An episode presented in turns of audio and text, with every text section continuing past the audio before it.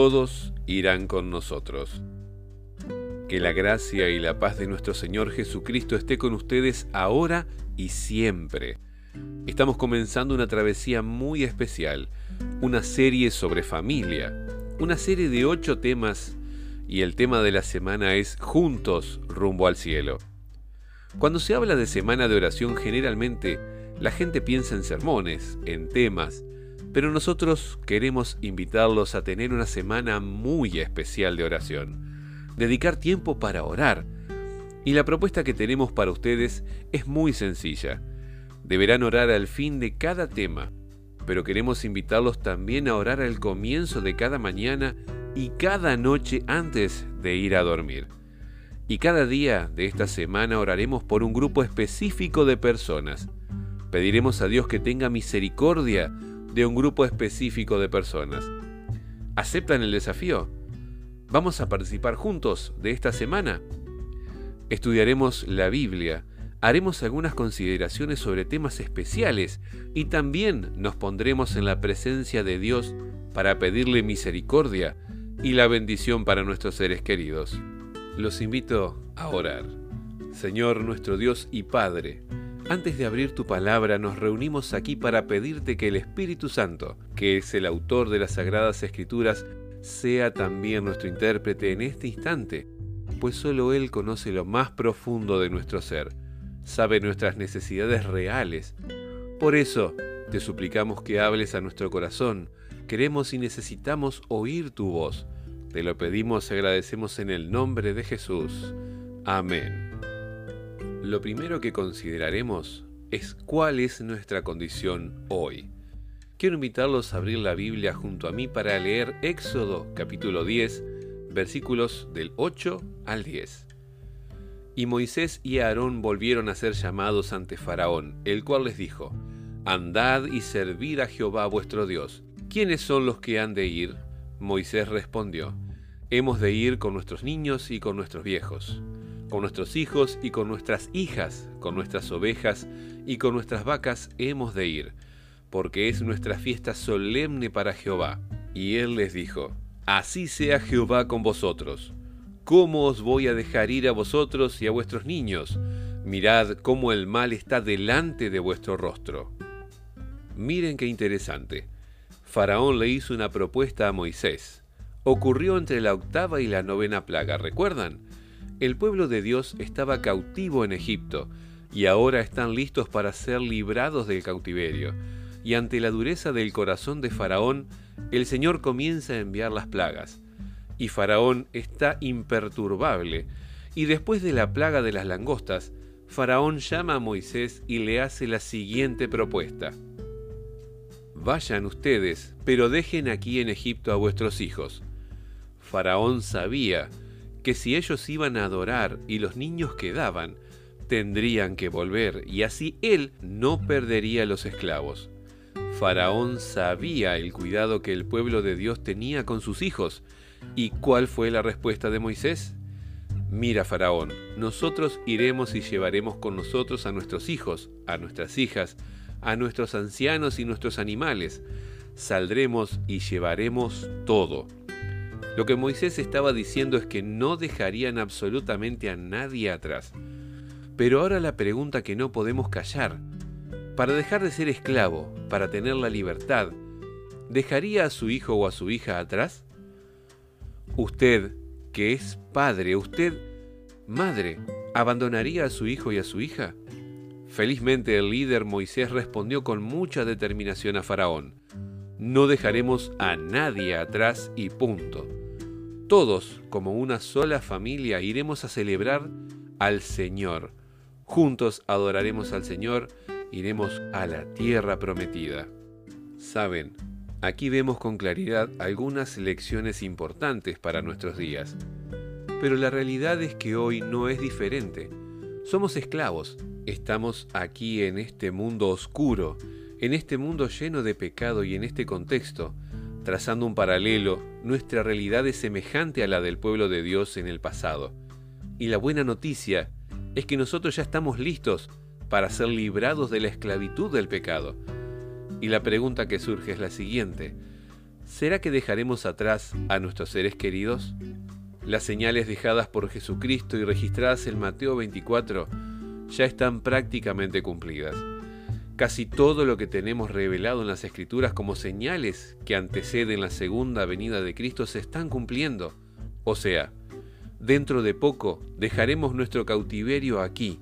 De a poco vemos la angustia apoderándose de la humanidad y pronto tendremos la convicción de que Jesús vendrá y nos llevará a vivir con Él para siempre. Pero la gran pregunta es, ¿dejaremos atrás a nuestros seres queridos? Cuando leemos en Hebreos 10, 36 y 37, vemos, porque os es necesaria la paciencia, para que habiendo hecho la voluntad de Dios, obtengáis la promesa, porque aún un poquito y el que ha de venir vendrá y no tardará. Lo que está diciendo la Biblia es que Jesús vendrá pronto. Siendo así, todo lo que debemos hacer es prepararnos para subir y vivir la eternidad con Jesús y con nuestras familias. ¿Entiende, querido hermano, querida hermana, la gravedad del momento en que estamos viviendo?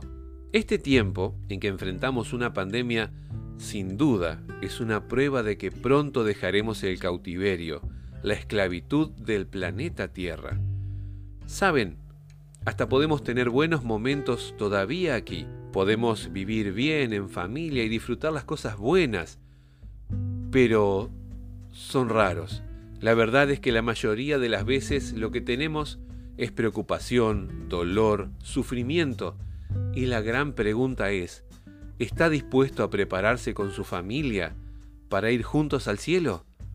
Y la pregunta que debemos hacernos hoy es, ¿quiénes queremos que vayan con nosotros al cielo?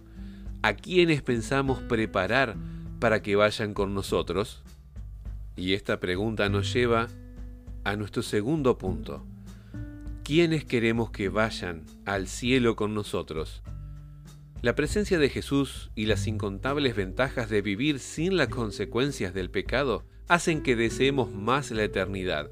Hemos soñado, deseado la eternidad donde no tendremos pérdidas, dolor, ni preocupaciones, enfermedades y luchas. El deseo que debe apoderarse totalmente de nuestro corazón es que nuestra familia esté con nosotros. Quiero preguntarte en este momento, ¿por qué familiar suyo se está preocupando en este instante? ¿Quién de su familia todavía no aceptó a Jesús? O tal vez está apartado de los caminos del Señor, o está en la iglesia y está débil espiritualmente. Tal vez esa persona de la que usted piensa, si Jesús volviera hoy, probablemente no iría al cielo. ¿Ya pensó en uno o más nombres específicos? Existen dos maneras de ayudar a esas personas de nuestra familia que queremos que estén en el cielo. Primero, ofrecerle lo mejor de nuestro testimonio Queremos vivir en la práctica las enseñanzas de Jesucristo.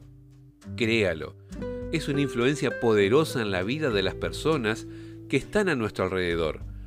Mucho más que nuestras palabras, nuestro ejemplo influye mucho más. Quizás tiene alguien en su familia a quien le gustaría influenciar.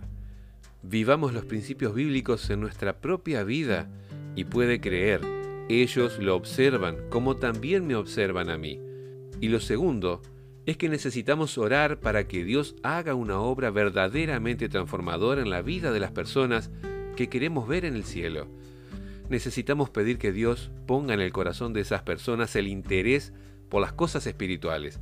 Hay una cita que dice, si en el seno del hogar hay alguien que no se ha convertido, debería ser objeto de las mejores atenciones por parte de los que conocen al Señor. Esta obra hay que realizarla con sabiduría para lograr el objetivo. En la medida en que el temor y el amor de Dios motive a los padres para salvar a los suyos, con toda seguridad el Señor bendecirá sus esfuerzos. Jesús está aguardando para concedernos dicha gracia. Hay algo especial que Dios desea hacer a través de nosotros, y Dios nos tiene a usted y a mí para poder ayudar a los que ahora no se están preparando para ir al cielo. Son personas que están viviendo de manera displaciente, totalmente despreocupadas por el regreso de Jesús. A través de nosotros, Dios tocará la vida de estas personas.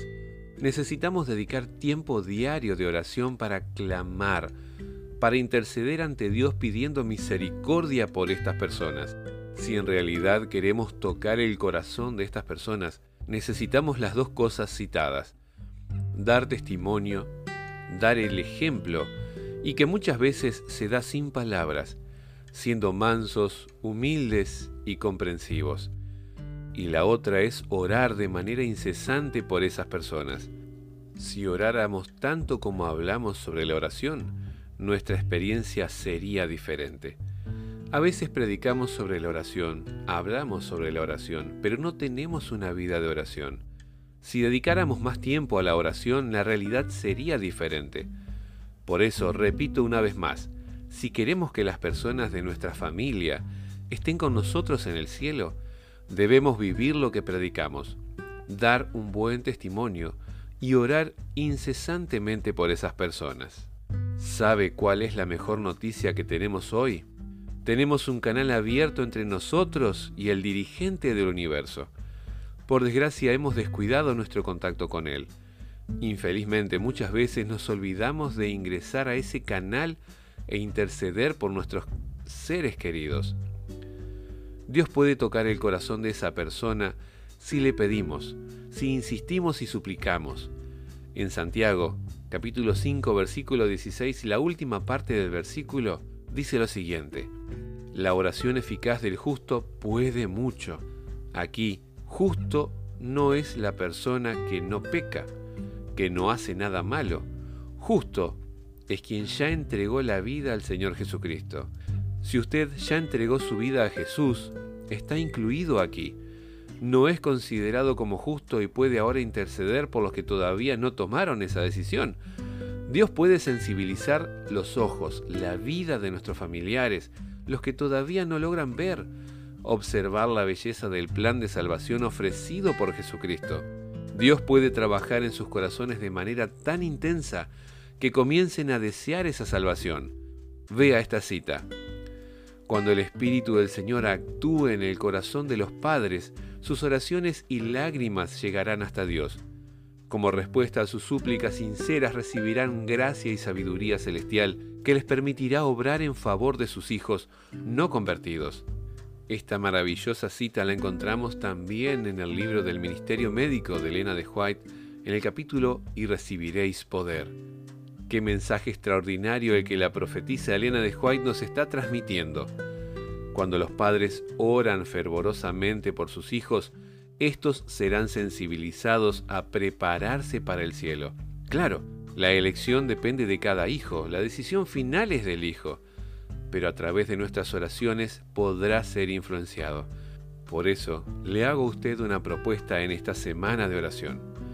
Después de cada meditación, de la presentación de cada tema, invitaremos a un grupo diferente de personas que queremos que vayan al cielo con nosotros. El domingo de noche estaremos orando por nuestros niños de la iglesia. El lunes oraremos por nuestros adolescentes. El martes oraremos por los jóvenes y solteros y los enamorados. El miércoles la oración será por todos los padres.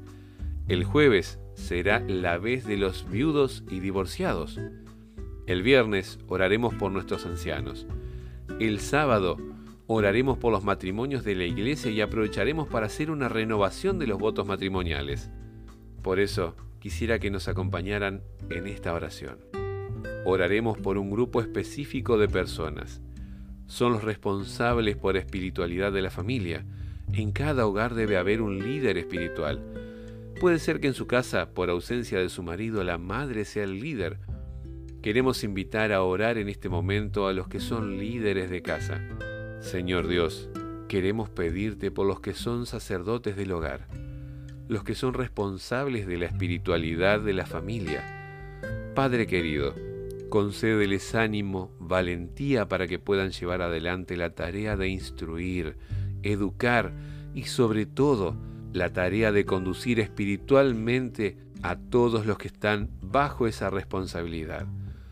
Padre querido, Colocamos en este momento a cada sacerdote del hogar en tus manos. Pedimos tu bendición y tu unción. Lo hacemos en el nombre de Jesucristo. Amén.